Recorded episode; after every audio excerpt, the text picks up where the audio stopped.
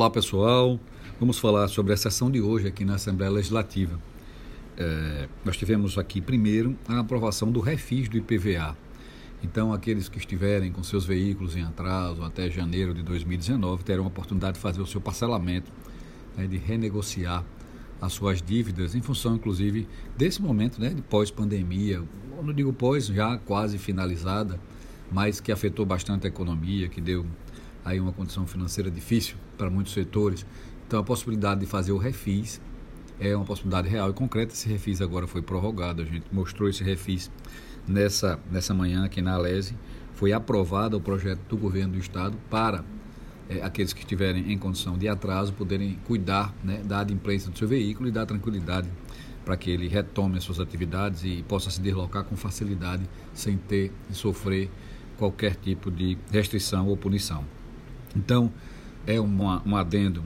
Um segundo momento importante também é com relação ao Conselho de Cultura, que foi um projeto de lei apresentado, 90% dele foi validado, foi discutido pelo Conselho. Eu tive uma reunião com o presidente, a, o vice-presidente e uma das membros do Conselho que me deram detalhes e explicações sobre esse projeto, aonde nós discutimos algumas questões, inclusive da validação das regras de transição, de questões relativas à paridade, né? uma evolução, é que antes eram 10 do governo e 4 da sociedade, agora são 8 a 8, né?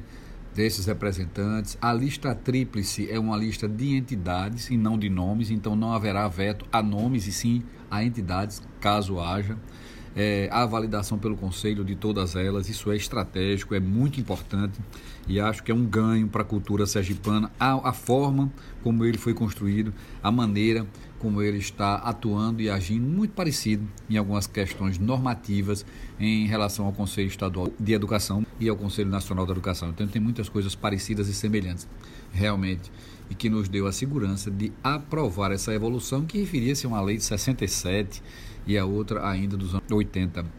Então é a atualização legislativa importante desse grande instrumento de consolidação da cultura e de gestão de fundos. Três ações importantes na rota turística e que produzem a geração de emprego, e que produzem o, o, desenvolvimento do setor no Estado, fruto de um, de um estudo feito, a gente parabeniza a Secretaria de Turismo que fez com os técnicos um bom levantamento a respeito das possibilidades. Então nós temos a rota turística do Baixo São Francisco, que vai lá de Monte Alegre, Porto da Folha, Gararu, Lourdes, Canhoba, chegando em Propriá e vem a Japoatã, Neópolis, Ilha das Flores, Brejo Grande, Itabi e Amparo finalizando com Telha Cedro do São João, São Francisco e Santana do São Francisco. É uma extensão muito grande, são 228 quilômetros, e ela tem aí festas, é, cachoeiras, é, passeio de catamarã, festa de São Gonçalo, corrida de jegue, Nossa Senhora de Lourdes, etc. É, é festa do Cruzeiro, samba de coco. Então ele mostra folclore, mostra locais, mostra muitas coisas interessantes, desde casamento e batuta, as nossas tradições. A Rota da Farinha, todo mundo sabe que eu tenho um projeto que transforma Casa de Farinha em patrimônio é, material do Estado e o, o, ato, o processo de fabricação da farinha em patrimônio imaterial. E essa Rota da Farinha vem ressaltar essa cultura genuinamente nordestina e genuinamente sergipana. A Rota da Farinha vai de São Domingos, Macambira e Campo do Brito, passa em Itabaiana, em Moita, né, Ribeirópolis, Santa Rosa de Lima, Malhador, chegando Dores e Lagarto, que é a terra da mandioca. Enfim, é uma rota importante que trata, além das casas de farinha, da cultura sergipana, do cultivo da mandioca, da produção uh, secular né, gerando é, e fortalecendo a culinária, que nós temos aqui o beiju de tapioca, sarou e o macazá, tudo isso que, que envolve, além, obviamente, da própria farinha, que é uma farinha excepcional produzida aqui em Sergipe. Isso agora se torna uma rota turística com capacidade de atração de investimentos e melhoria, inclusive, de infraestrutura dessas áreas finalmente, a rota do litoral sul de Sergipe, que trata das praias do litoral sul. Com isso, você pode ampliar, inclusive, os planos de desenvolvimento daquelas APAs, permitindo ali é, hotéis, permitindo ali a exploração de ambientes importantes. Você tem, além das praias da Caueira, dos Abaís, do Saco, a Lagoa dos Tambaquis, a Costa das Dunas, o povoado Caipros, a Ilha de Mendiçá, que é uma visita extraordinária, que é um investimento importante.